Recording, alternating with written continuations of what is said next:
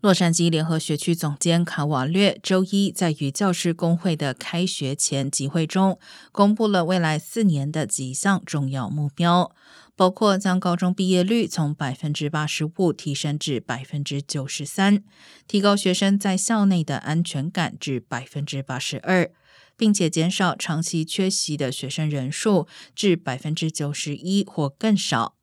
面对疫情后的教学环境，他同时承诺学区将会加快变革的步伐，并且更多的投资在学区教职员身上。